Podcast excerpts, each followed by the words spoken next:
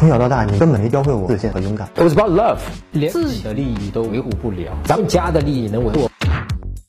真哥和高中暗恋的女同学一直有联系，前段时间他突然给我发了一张高中的毕业照，还说睹物思人。哎呦，我当时一激动，就立刻和他表白了，没想到他拒绝我了。说只是把我当好朋友，我还有机会吗？哎，你这个问题提的很形象。你说我当时一激动就表白了，你还真是一激动就表白了啊！好，简单先回答你，你当然还有机会啊！这个姑娘主动给你去发那个照片，那么其实就是一种暗示，或者是一种，呃，我们说的难听一点，就是就放一个鱼钩，对吧？那么你是潜意识里面你自己的第六感感觉到了，所以你就激动了嘛？否则怎么让你激动呢？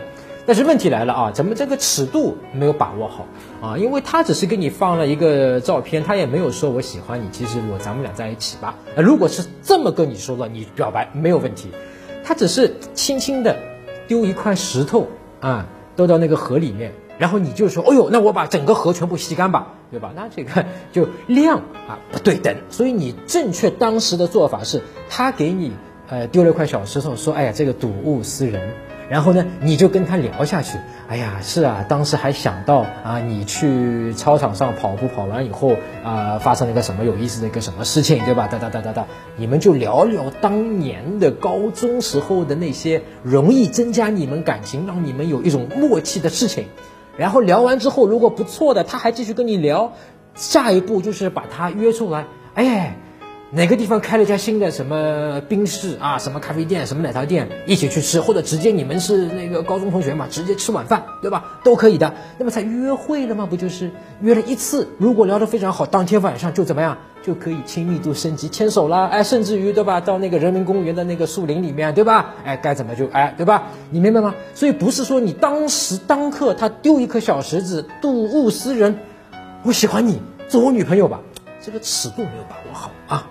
好，那接下来怎么办，对吧？他已经拒绝你了，很简单啊，那你就说好吧，看来我们还是缘分未到啊，不够有缘分，先等个两三天，冷个两三天，好吧？然后呢，我们就以一个好朋友，因为本来你们都是好朋友、老同学嘛，就一个老同学、好朋友的身份继续相处啊。然后呢，他还会来找你，如果他不找你，你还是可以去约他的嘛。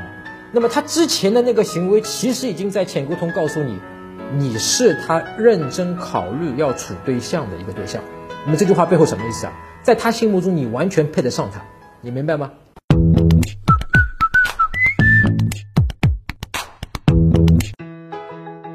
搜索微信公众号“陈真”，打开微信，点击上方搜索，输入“陈真”两个字，成功的陈，再点搜索。那个戴眼镜的呢，就是我。点一下这个人，点击关注公众号，你就加上我了啊。